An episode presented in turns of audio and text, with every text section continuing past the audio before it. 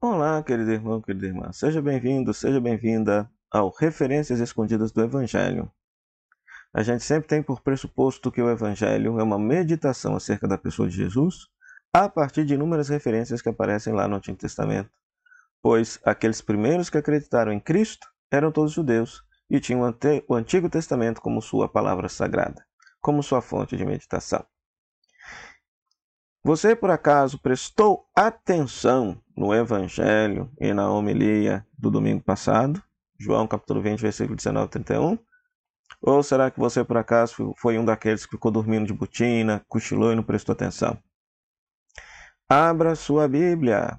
Leia nesse momento João capítulo 20, versículo 19 a 31 e depois volte aqui nesse vídeo. Pois muito bem, a cena é muito conhecida. Jesus ressuscitado no dia da sua ressurreição se manifesta aos discípulos, mostra suas chagas, lhes concede a paz, sopra sobre eles o Divino Espírito Santo e envia-lhes em missão. E depois, oito dias depois, faz a mesma experiência com Tomé. Tomé tem o seu encontro com o ressuscitado na comunidade. Quais são as referências escondidas que estão presentes neste evangelho? Pois muito bem. Quando Jesus deseja paz, João 20, 19, 21, 26.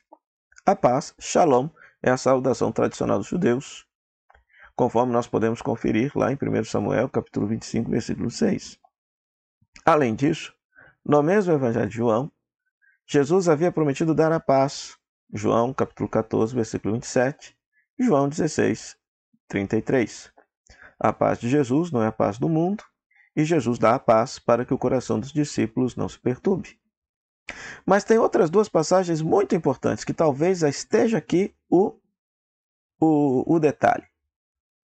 Ora, é, em João, em Juízes, capítulo 6, versículo 23, e Daniel, capítulo 10, versículo 19, um ser divino se manifesta a um ser humano e lhe deseja paz, para justamente mostrar que aquilo que haverá de acontecer se trata de uma revelação. E aqui está o detalhe.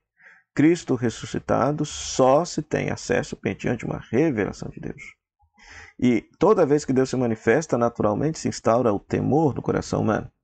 Por isso ele se revela manifestando a paz, para que aquela pessoa possa acolher essa mensagem com muito amor. O envio, depois Jesus envia os discípulos em missão, soprando sobre eles o Espírito Santo. Ora, isso também já havia, já havia aparecido no Evangelho. Se você ler João capítulo 15, versículo 26 e 27, Jesus havia prometido enviar o Espírito Santo. E além disso, em João 17, 21 e 26, Jesus reza para que os discípulos possam permanecer unidos, da mesma forma como Jesus e o Pai estão unidos. O Pai está unido, Jesus está unido ao Pai, exercendo a missão que o Pai lhe dá, Agora os discípulos precisam estar unidos a Jesus para exercer a missão que era de Jesus e que foi otorgada pelo Pai. Além disso, essa ideia de enviar em missão e de, alguém continuar a missão de alguém, isso não é novo no Evangelho. Se você ler os sinóticos, Jesus continua a missão de João Batista. Lá no Antigo Testamento, Josué continua a missão de Moisés, como também no livro de Reis, Eliseu continua a missão de Elias. O sopro talvez seja a referência mais fácil. João 20, 22 é uma citação direta de Gênesis 2, capítulo, 7, capítulo 2, versículo 7.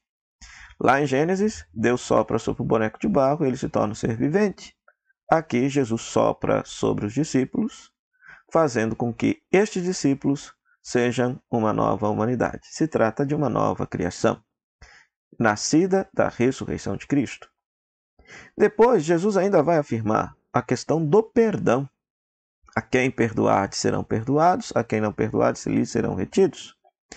É uma é um eco muito longínquo, mas os autores defendem esta ideia de Isaías capítulo 22, 22, quando lá se falando do Messias, do futuro Messias, ou rei da casa de Israel, que ele teria a chave da casa de Davi. O que ele abrir estará aberto, o que ele fechar estará fechado. É uma imagem bíblica para falar de, da, da autoridade para acolher na comunidade ou rejeitar da comunidade, que é o que está representado aqui pelo perdão. O perdão nada mais é acolher a pessoa na comunidade ou rejeitar a pessoa da comunidade.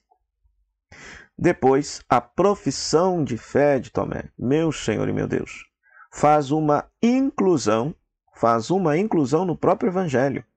Ou seja, está ligado lá em João, capítulo 1, versículo 1 e versículo 18, onde se diz que o verbo era Deus e Deus e o verbo se fez carne. Chamar Jesus de Deus significa reconhecer nele o verbo que se fez carne.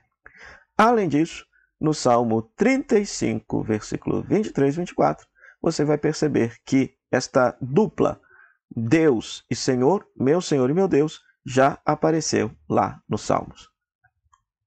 Gostou das referências escondidas do Evangelho?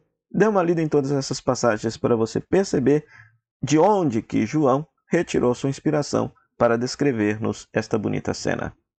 Até o próximo Referências, se Deus quiser. Tchau, tchau.